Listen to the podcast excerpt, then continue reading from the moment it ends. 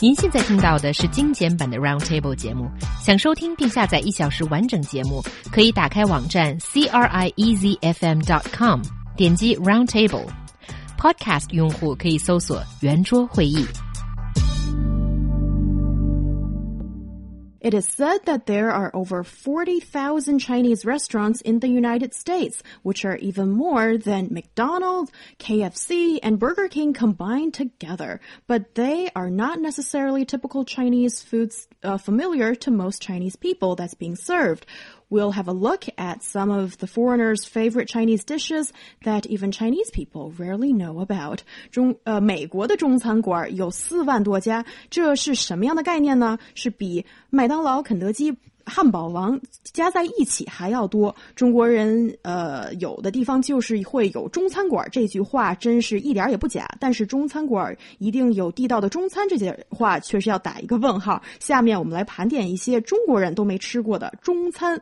Some examples, please, guys. This is just really funny. Well, this is an American um, survey, but um, I'll get on to some British Please examples do. later. We want to make it as yeah. international as Well, possible. but first of all, let's look at a really popular American dish, General Tso's chicken. Never heard of it. No, I've never heard of it either. But uh, can I? Uh, sorry. Oh, you've I, lived in America, haven't you? Yes, and can I just throw in a couple of Chinese here to display my mm. Chinese language skills? Sometimes it's okay. Mm. That's what we're talking. Have you eaten here. it then? Have you had this in America? No, I haven't. Well, we didn't have a lot of money back then. Well, not that much now either. But back then, I don't think we ordered chicken in that restaurant. Oh well, I haven't ever been to a Chinese restaurant in the US. Yes, I just I left the gap there so that hopefully I was hoping for some gasps of astonishment, but it didn't happen. But Was yeah, that too late? exactly. How can anyone not have been to a chance. Chinese restaurant? but um, so General Tso's chicken, which none of us have tried or even heard of, is chicken in a sweet, slightly spicy, deep fried uh, sauce, and it's um, served in most Chinese and Asian themed American restaurants. Commonly regarded as a Hunan dish, it's named after General Tso Sung Tang or Zuo Zong Tang, a Qing dynasty general and Late Qing statesman dynasty, yes. who never ate the chicken because it's a made-up dish.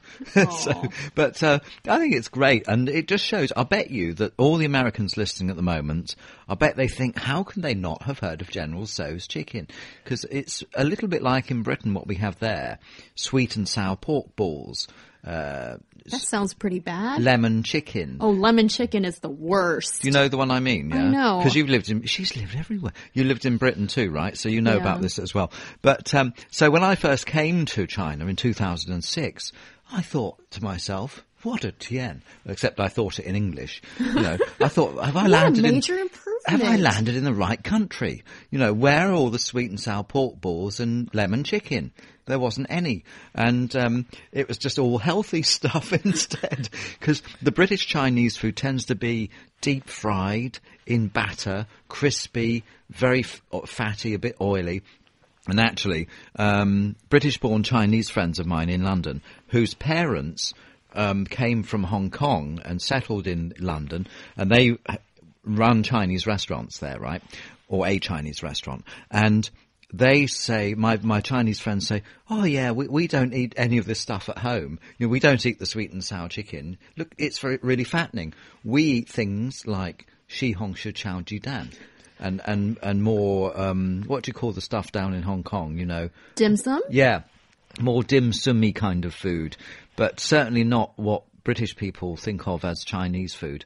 I just think they're very disappointed. I mean, um, David Cameron, the Prime Minister, was here recently, wasn't he? He had um, Hot pot. spiced coriander meatballs. Um, and probably a bit of hot pot, I don't know. But I mean, you wouldn't find spiced coriander meatballs in a British Chinese restaurant, though. Yeah. But in the first place, why are those foods available in, in the UK and in, in the US in foreign countries? Is it because the, the, the, the cooks have tried to, for example, localize the food? Or, b or is it because they've moved to a new country, but they don't know, really know how to cook Chinese food? Do you know what I think it is? Um, for example, what I think it is, I don't know whether in America or Australia or, or well, Australia, I don't know whether in America they would have sweet and sour chicken balls or pork, sweet and sour pork balls, because Why are there so many balls? I think it comes from the fish and chip culture in Britain, really, where fish is deep fried in batter, and so are other things. If you go to Scotland, you've got the deep fried Mars bar. So I think, and it also I must say, and it's a great compliment to the uh, the British-born Chinese chefs, that some of the best fish and chips that you'll find in Great Britain are at uh, Chinese-run fish and chip shops. Actually, I don't know why they they make a very nice batter, probably because they use they know the recipe for doing the sweet and sour pork balls batter.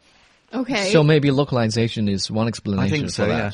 That. That's Yeah. why in Australia, where they also eat fish and chips because of the British tradition, in Australia maybe they have sweet and sour pork balls, but maybe they don't have them in America, where there's no fish and chip tradition. Maybe. And just back to the lemon chicken Mm. dish that we talked a little bit about. Sounds like Vietnamese dish. Well, it's or- kind of like a Thai side of chicken sliced up. You can describe it. You've you've had it with a lemon sauce and then a slice of lemon on the top. I just wanted to say that it greatly simplifies how to cook a Chinese dish for me in the eyes of me. Because I think Chinese uh, cuisine for me is usually, um, there's like complicated flavors that it's not just straightforward sweet or sour or whatever. There's like different layers of taste. But when it comes to lemon chicken, I'm just going to use that as the worst example in the world is that it's just being fried chicken with uh, you know, thick Yeah. sweet sauce slapped on it. And then there's no complexity. There's no layers of taste. It's just greasy and sweet chicken. That's true, isn't it? I suppose and, and that's really popular, right? hugely popular, as are all those other deep fried dishes. Um, t- from another type of cuisine, Indian food. I mean, perhaps the best example is the uh, the balti. The balti is a kind of Indian food where there's curry and rice mixed up together in a metal dish. This actually is nothing to do with Indian food at all. This originated in Birmingham, a city in the British Midlands, and um, people think it's an Indian dish, but it's not. Entirely created in Britain. And also there's like almond chicken, sesame chicken, Chinese chicken salad, pepper steak, Mongolian beef, fried wontons. Our listeners can go to the internet and search for the photos and you'd be shocked that they're all called Chinese. I think one more reason why Chinese cuisine is not so typical in, in foreign countries is because Chinese cuisine used not to be so influential. So people had to combine it with like other Asian foods, like Vietnamese food, Thai food. So very often if you go to a Chinese restaurant, you have Chinese food cooked in the Vietnamese style in the, or in mm. the Thai style. That's why that's, you get some weird combination. I think so. Perhaps the most famous American one is chop suey, and then fortune cookies are actually a Japanese invention and unknown here in Chinese mainland. How interesting.